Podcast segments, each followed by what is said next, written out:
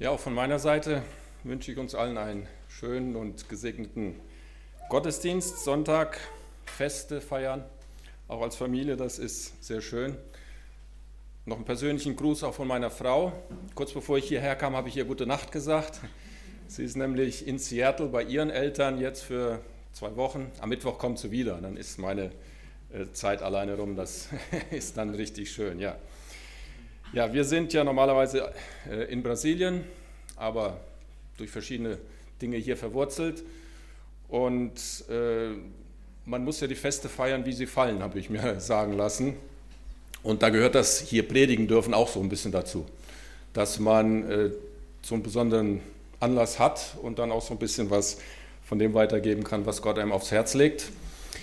Als ich dann vor ein paar Wochen dem Carsten zugesagt habe, mich in diese Predigtreihe mit einzu, einbinden zu lassen, wo es darum geht, dass die Gemeinde sich Gedanken macht über Paradigmenwechsel. Also das ist ja ein, ein gewichtiges Wort. Das heißt also, da sind Leute zusammen, die machen sich Gedanken und sagen, wir müssen vielleicht umdenken. Ähm, und das geht ja normalerweise nicht immer so leicht.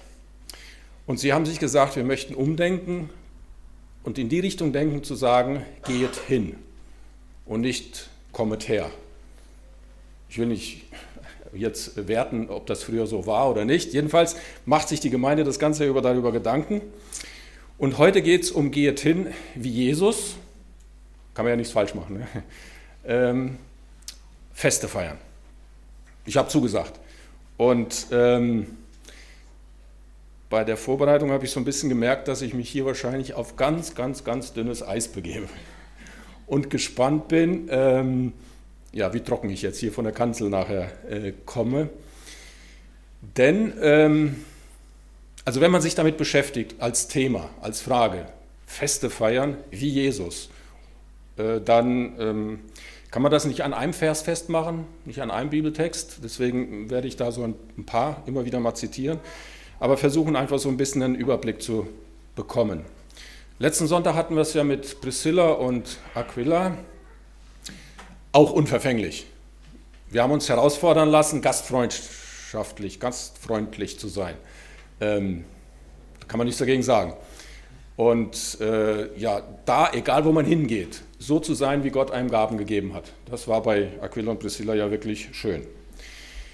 Ähm, mal sehen, wie das jetzt bei Jesus war in Bezug aufs Feste feiern. Äh, ich habe ein paar Bilder genommen von einem Fest, was wir vor kurzem noch bei uns in Queimadas, also im Süden Brasiliens, bei den Kaingang-Indianern miteinander gefeiert haben.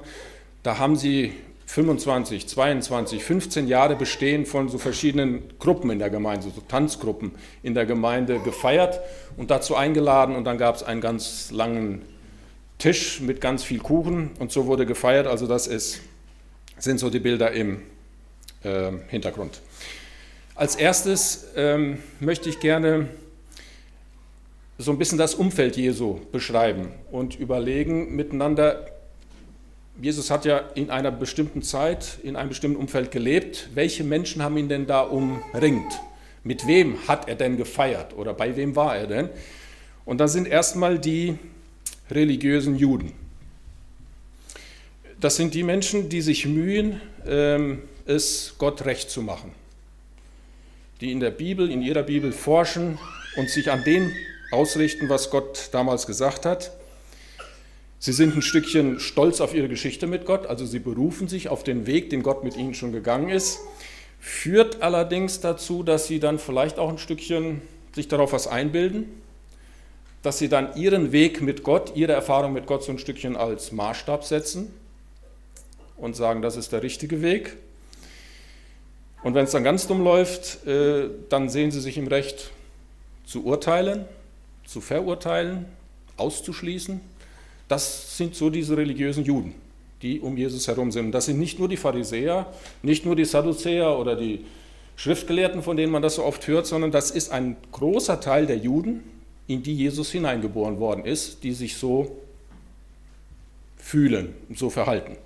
Interessant ist, dass die größten Auseinandersetzungen, die Jesus mit Menschen hatte oder mit Menschengruppen hatte, war genau mit diesen Menschen, äh, die meinten, sie machen alles richtig. Und da hat er manchmal ganz schön harte Worte für. Ähm, Also übertünchte Gräber ist nicht gerade so schmeichelhaft, wenn man sagt, außen schön weiß und innen faul. Ähm, oder wenn er sie als Blinde bezeichnet und sagt, also so wie ihr euer Volk führt, ist es wie wenn Blinde Blinde führen. Oder, was wahrscheinlich für die Pharisäer und manch andere ganz schlimm war, sie sozusagen als, als angeheuerte Hirten bezeichnet. Also der wahre Hirte gibt sein Leben für die Schafe, die er schützen soll. Und diese angeheuerten Hirten, wenn es brenzlig wird, hauen sie ab. Die lassen die, die Schafe und versuchen ihr eigenes Fell zu retten. Also Jesus hatte nicht unbedingt schmeichelhafte Worte für diese Gruppe von Menschen. Und persönlich würde ich nicht gerne zu diesen Menschen oder zu dieser Menschengruppe gehören, wenn ich mir das so aussuchen könnte. Dann gibt es ähm, die Heiden. Das sind die Menschen, die ganz, ganz weit weg sind. Also die nicht zu den Juden gehören, die nicht jüdisches Blut haben, die nicht zu dem DNA der Juden als Volk gehören. Die sind also ganz weit weg und für die Juden als solches ähm, auch gar nicht irgendwie auf ihrem Radar. Also sie beschäftigen sich nicht zu so sehr damit, es sei denn, es ist absolut notwendig. Sie, sie klagen letztendlich immer wieder, dass sie diesen Heiden ausgesetzt sind, äh, dass sie von Heiden regiert werden, das waren die Römer, dass sie immer in der Gefahr stehen, sich zu verunreinigen, wenn sie in der Nähe dieser Leute sind. Das war so der große Kummer der Heiden. Und wenn ein Mensch aus so einer Gruppe Teil der jüdischen Gemeinschaft werden wollte, dann war es Bedingung, dass er so wird wie sie. Das war, also er musste sein Heidensein aufgeben, sein Nicht-Jude sein aufgeben und Jude werden, damit er überhaupt eingeschlossen wird in die Gemeinde. Interessant ist, dass Jesus sich diesen Menschen auch zuwendet. Also er nimmt Wege auf sich zum Beispiel. Er überquert den ganzen See Genezareth, um im, auf der anderen Seite von dem Ufer da Leuten Dämonen auszutreiben. Das hat er gemacht. Er hat sich in das Land Tyrus begeben, weil es da ein bisschen, in, da wo er war, ein bisschen gefährlich wurde, dann ist er da hingegangen und hat dort Leute geheilt, die Kananäerin geheilt. Er hat äh, den Hauptmann von Kapernaum, der war zwar in Kapernaum, aber es war ein römischer Hauptmann und er hat den Diener von ihm geheilt und am Schluss sagt er zu ihm, oder sagt den, den Juden um ihn herum und sagt, ich habe keinen solchen Glauben gesehen unter den Juden, mit denen ich bin, wie bei diesem Heiden. Also Jesus hatte einen Blick für die Heiden und hatte teilweise auch einen ganz empfindsamen Umgang mit ihnen und hat auch Heil hineingesprochen. Dann gibt es die andere Gruppe, das sind die Samariter. Das sind die, ich sage es jetzt mal so blöd, Mischlinge. Also das sind die nicht puren, das sind die nicht eindeutigen. Das sind die, die vielleicht so dritte, vierte, fünfte Generation, gemischt mit irgendwelchen traditionellen Geschichten von Juden, aber dann auch mit den Heiden vermischt. Das waren also Leute, die nicht so richtig reinpassten. Und von den Juden her gesehen waren das die Unreinen, die Unheiligen. Sie waren keine Heiden, aber sie waren auch nicht Teil von ihnen. Das war also so eine Mischung und hatten auch ein ziemlich kompliziertes Verhältnis. Von den Juden wurden sie verachtet. Und wenn man so ein bisschen in der Bibel liest, merkt man, wie Jesus mit diesen Leuten umgegangen ist und wie Jesus sich auf sie eingelassen lassen hat. Er geht durch ihr Land, er macht keinen Bogen um Samaria, er spricht mit ihnen, er rührt sie an, er macht sie gesund und, was wahrscheinlich für die Juden auch ganz schlimm war, er nimmt sie als Beispiel für so manche Gleichnisse, wo er was sagen möchte. Barmherziger Samariter ist wahrscheinlich so das bekannteste. Also das waren die Samariter, das waren also die. Und dann gibt es noch eine vierte Gruppe. Ich weiß nicht, welche Gruppe fehlt denn hier noch? Von den Menschen, die um Jesus herum waren, denen er sich ausgesetzt hat. Wer kommt drauf? Die werden immer so als Sammelbegriff bezeichnet. Nein, die Jünger sind Juden. Vielleicht nicht ganz religiöse, aber die Zöllner und Sünder. Die werden als Gruppe immer als Block genannt. Zöllner, einmal das sind die Verräter, ne, das sind die, die, die die Gelder einsammeln für die Römer. Und die Sünder, in Portugiesisch würde man sagen, das sind die Desviados. Wie sagt man das im Deutschen? Das sind die, die nicht mehr zur Gemeinde gehören. Bitte? Die Fehlgeleiteten, die nicht mehr auf dem Weg sind. Die mal dabei waren, aber nicht mehr dabei sind. Vielleicht würde man in unserem sagen, das sind die Ausgeschlossenen. Das sind die, die nicht in das System passten. Das sind die, die für die jüdischen, religiösen Juden in der Synagoge keinen Platz hatten, weil sie Sünder sind oder Sünderinnen sind. Das sind also die Menschen, die ausgeschlossen wurden und das ging wahrscheinlich mit ganz viel Verletzung einher. Und wenn man so die verschiedenen Geschichten dieser Zöllner und Sünder, das wird immer so genannt, schaut, das sind suchende Menschen, das sind fragende Menschen, das sind offene Menschen, das sind einsichtige Menschen, die sich ihrer Rolle bewusst sind. Und das sind die Menschen, die Jesus bei den Festen immer wieder im Blick hat, immer wieder sieht oder die immer wieder dahin kommen, wo Jesus ist. Das sind die Zöllner und Sünder. Ähm, und dass sich Jesus diesen Leuten so zuwendet, das wird ihm zu Vorwurf gemacht.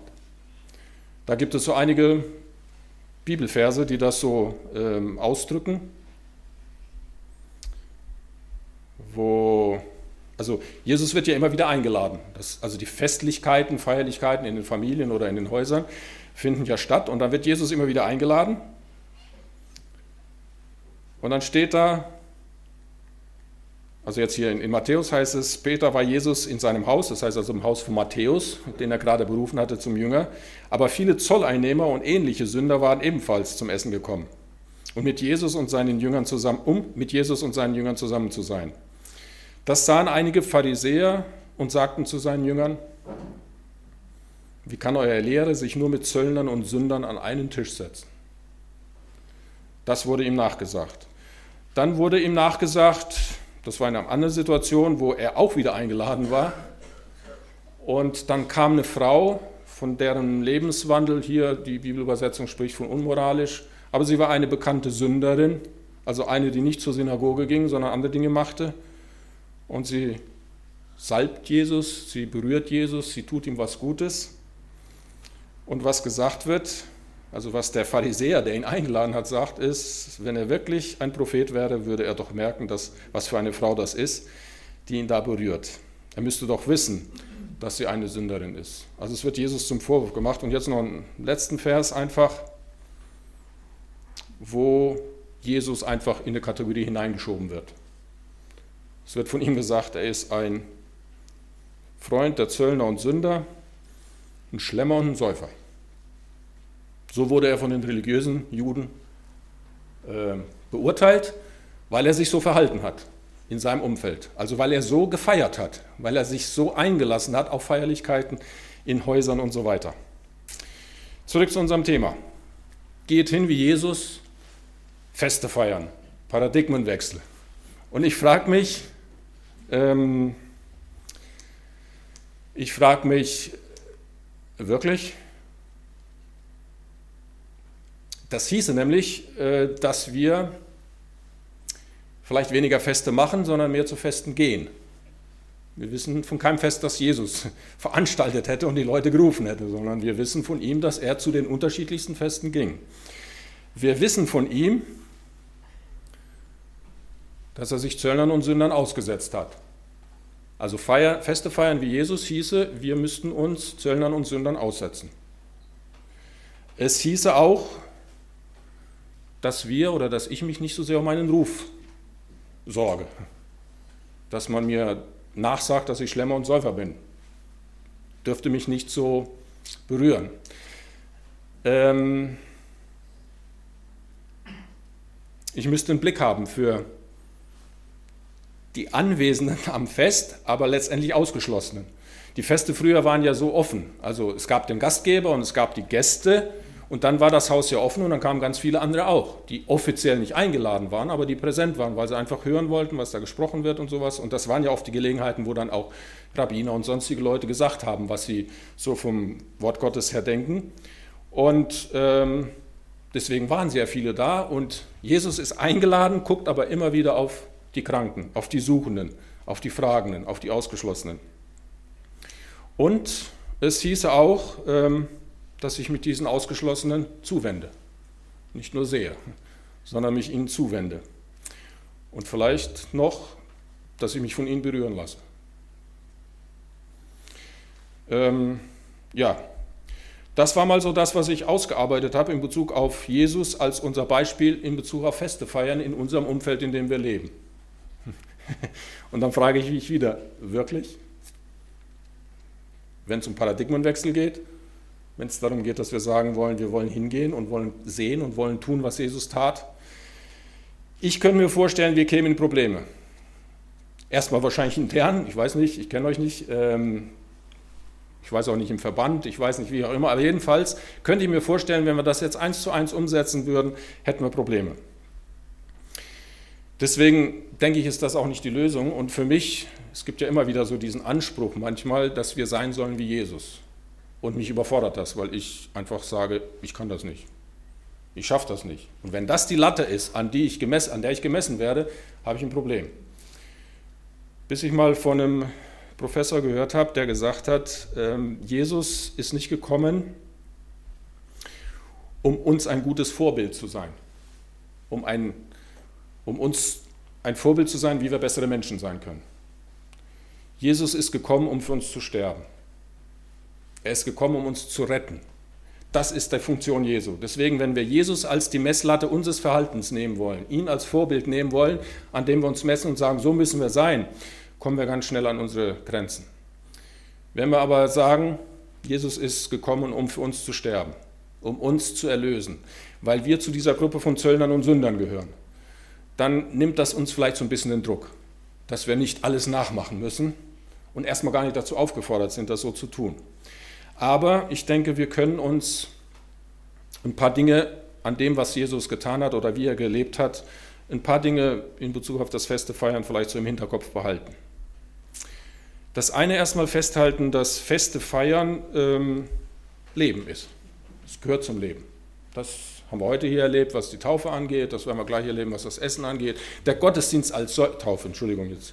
Äh, Im Geist sind sie gesegnet worden. Äh, dass man miteinander isst, äh, dass man zu Gast ist bei jemand. Also das sind ja Dinge, die unser Leben ausmachen. Leben, also feiern heißt Leben. Was weiß ich, Geburtstage, Hochzeiten, sonstige Feiertage. Feste, die schaffen Beziehungen, Feste, die lösen Spannungen auf. Bei einem guten Essen kann man so manche Dinge, haarige Dinge diskutieren und es äh, löst sich dann vielleicht auf am Schluss. Äh, Feste feiern heißt auch Vorfreude und die dauert oft länger als, als das Fest als solche, ne, weil man sich darauf freut. Es gibt dann auch so das Erinnern und sich danach freuen über so vieles. Feste sind bunt, sind dynamisch, haben Farbe, sind äh, einfach äh, lebendig. Und ich denke, ein Leben ohne Feste ist ein trauriges Leben. Das ist einfach mal jetzt so von unserer Erfahrung her gesprochen, können wir das einfach so sagen. Und wenn wir in die Bibel schauen, sehen wir, dass Jesus sich da eingefügt hat und das genauso erlebt hat. Eine bekannte Geschichte ist ja so im Johannesevangelium die Taufe, äh, die Taufe, die, was habe ich denn mit der Taufe heute? ähm, die, das Fest zu Kana, also die Hochzeit, wo er die das Wasser in Wein verwandelt, ist ja so ein Paradebeispiel für, wie Jesus auch Feste feiert. Er lässt sich einladen, er ist dort. Und dann ist er auch kein Spaßverderber. Wein ist alle und er macht neuen, damit es fest weitergeht. Also hat er jetzt irgendwie nicht Schwierigkeiten zu sagen, ja selber schuld, sondern er, er fügt sich da ein, er lässt sich einladen von den unterschiedlichsten Leuten, ist bei denen zu Hause, feiert mit ihnen. Also er hat sich nicht herausgenommen aus diesem Teil des Lebens, was das Feiern betrifft. Also Feiern ist wirklich leben. Da kommen wir nicht drum herum. Das Problem ist nur, dass Feiern auch umstritten ist. Und ich denke, das ist das Problem, wo sich dann auch viele in die Haare kriegen. Das war bei Jesus schon so und das ist heute noch genauso. Die Frage, was man feiert. Darf man Neujahr feiern?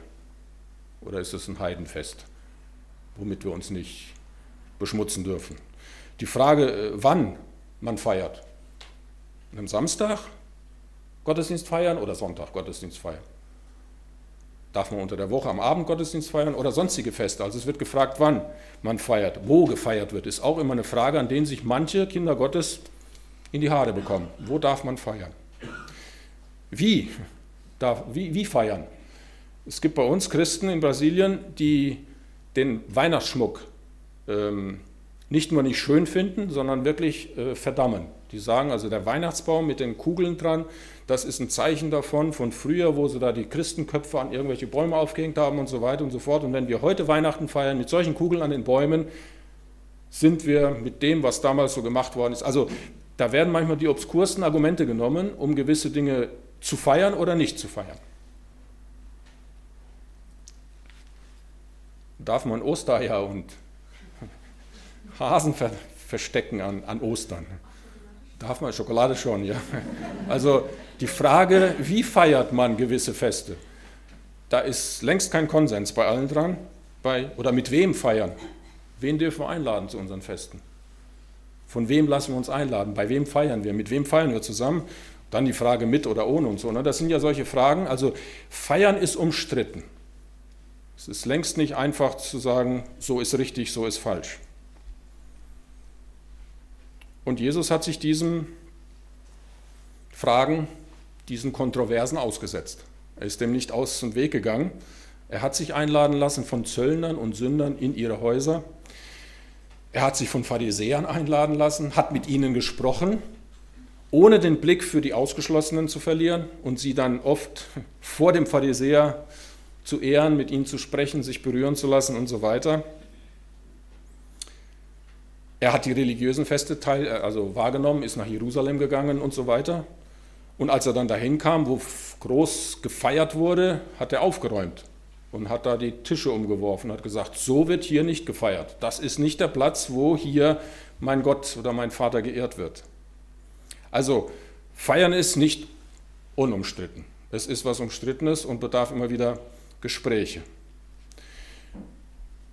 wir Christen, wir wollen uns ja dann immer an der Bibel orientieren und sagen, was sagt denn die Bibel dazu? Und dann kann man sagen, dass auch Feiern biblisch ist. Und zwar im Sinn von biblisch, weil es in der Bibel steht. Es gibt also in der Bibel wirklich ganz, ganz viel über Feste und Feierlichkeiten. Und da können wir jetzt hier so einige aufzählen. Das, das mache ich jetzt, äh, ja, nur Stichpunkt. Aber es gibt schöne Feste und es gibt komplizierte Feste. Also die Hochzeiten sind immer eine schöne Sache eigentlich, ne? Aber beim Jakob ist es ein bisschen daneben gewesen. Es war ein schönes Fest, so betrunken hat er die falsche Frau geheiratet. Also äh, am Schluss musste er dann zwei heiraten. Die Kinder Hiobs, die sind bei einem Fest, wo alle zusammen waren in ihrem Haus, sind sie zu Tode gekommen. Gott hat Feste eingeführt. Das Volk Israel feiert ganz, ganz viele Feste. Und zwar Feste, die jeden Tag also an jedem Tag eingeführt wurden. Morgens und abends wurde was gefeiert. Dann gab es Feste, die jede Woche sind, also dass man am Sabbat gefeiert hat. Dann gab es Feste jeden Monat, also Neujahr und so weiter. Und dann gab es Feste jedes Jahr. Und dann gab es alle sieben Jahre und alle fünf, also 49 oder alle 50 Jahre. Also es gibt Feste, die auch von Gott her eingeführt worden sind. Das Buch Esther ist ein großes Fest am Anfang, wo Gott sie benutzt, um das Volk der Juden zu retten. Im Buch Daniel werden eine ganze Reihe Feste beschrieben. Manche kompliziert, manche verhängnisvoll. Johannes der Täufer hat bei einem Fest seinen Kopf verloren. Da ging es auch um Feste in der Bibel. Jesus ist an einem Festtag oder vor einem Festtag, in einer Festwoche ist er gekreuzigt worden. Das Abendmahl in Korinth ist auch ein Fest das dann teilweise so ein bisschen aus den Fugen geraten ist, dass dann Paulus den Brief schreiben musste und sagte, so feiert ihr das nicht. Also hier müssen wir noch ein bisschen schauen, dass wir das in Ordnung kriegen. Also die Tatsache, dass die Festlichkeiten in der Bibel stehen, also biblisch sind, helfen uns auch nicht gerade so weiter, weil wir solche und solche Beispiele haben. Aber sie zeigen uns einfach, sie sind Teil des Lebens, sie sind Teil der Dynamik und auch Teil der Auseinandersetzung der Menschen damals und damit auch von uns heute. Und deswegen der letzte Punkt, Feste feiern ist göttlich, würde ich jetzt einfach mal so sagen. Das sind nicht Dinge, die sich Menschen ausgedacht haben, sondern die Fähigkeit zu feiern und Dinge, die auch wirklich feier, es würdig sind zu feiern, die kommen von Gott. Und da gibt es, finde ich, einige schöne Elemente, die dann vielleicht auch in unserem Überlegen, wenn es darum geht, Feste zu feiern wie Jesus, sich daran zu freuen, dass Rettung gefeiert wird. Beim Zachäus kriegen wir das mit. Da wird das in Lukas beschrieben. Zachäus war ja der, den sie auch nicht zu Jesus ließen und der dann auf den Maulbeerbaum gestiegen ist, von oben runterschaute und Jesus blieb stehen, sagte ihm gute Worte, ließ sich von ihm einladen oder lud sich selber bei ihm ein und dann wurde das Fest vorbereitet dort Und dann der Zachäus fällt in sich und sagt, das, was ich gemacht habe bisher, das ist einfach nicht gut gewesen. Ich gebe, was ich gestohlen habe, wieder zurück und vielfach zurück und so weiter. Und dann heißt es hier, da sagte Jesus zu ihm, heute hat dieses Haus Rettung erfahren. Also er feiert mit den Zöllnern und Sündern die Rettung dieses einen, der gesagt hat, ich möchte mein Leben verändern. Also das ist, denke ich, ein großer Grund, sich zu, feiern, äh, sich zu freuen und zu feiern. Das andere ist, wenn wir wie Jesus feiern, es wird Umkehr gefeiert. Es gibt die vielen Beispiele von dem verlorenen Schaf und von den verlorenen Münzen und, und so weiter. Und da sagt Jesus in diesen Gleichnissen, und er sagte, ich sage euch, im Himmel wird man sich genauso freuen.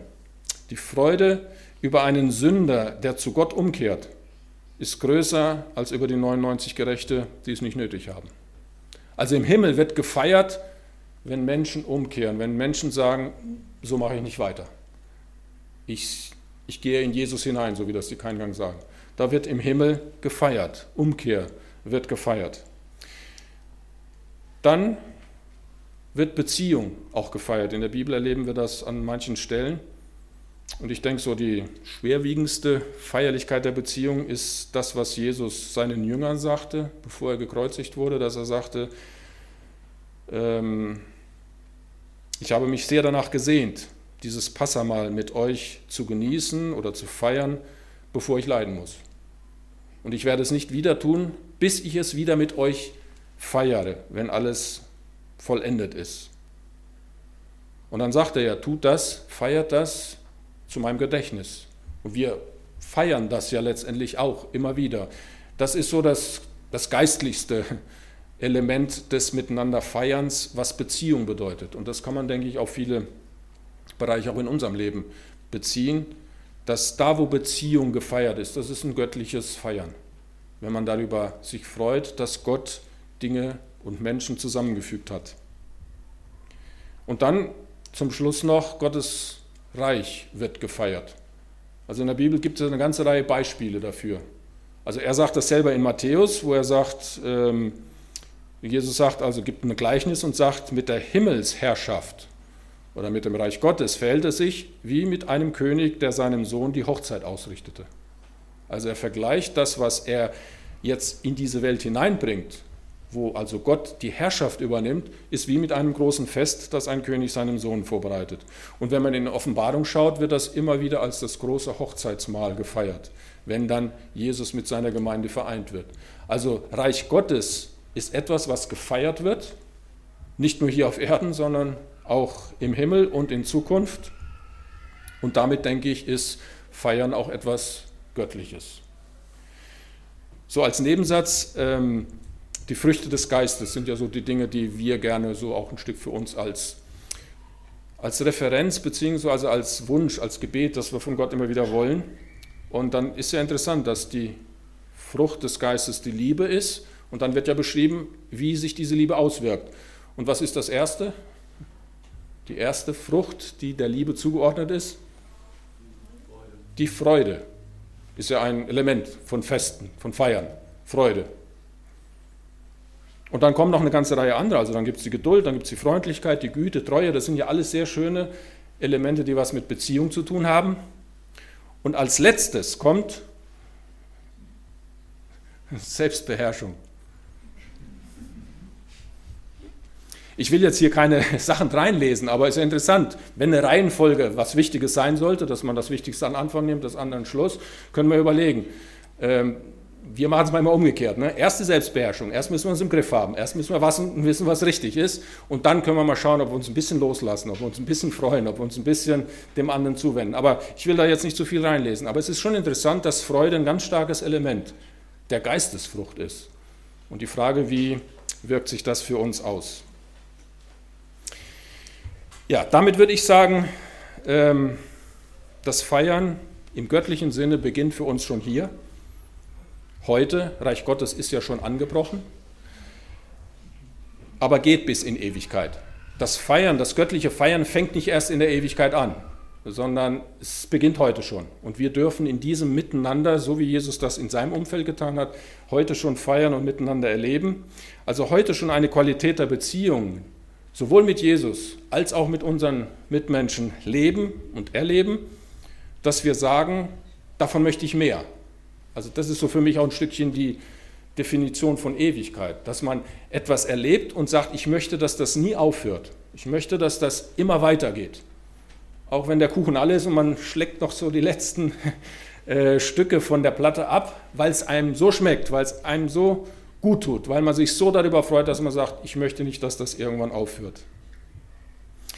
Daher würde ich sagen, geht hin wie Jesus, Feste feiern heißt miteinander das Evangelium feiern und nicht unsere Religion. Amen. Spreche ich ein Gebet?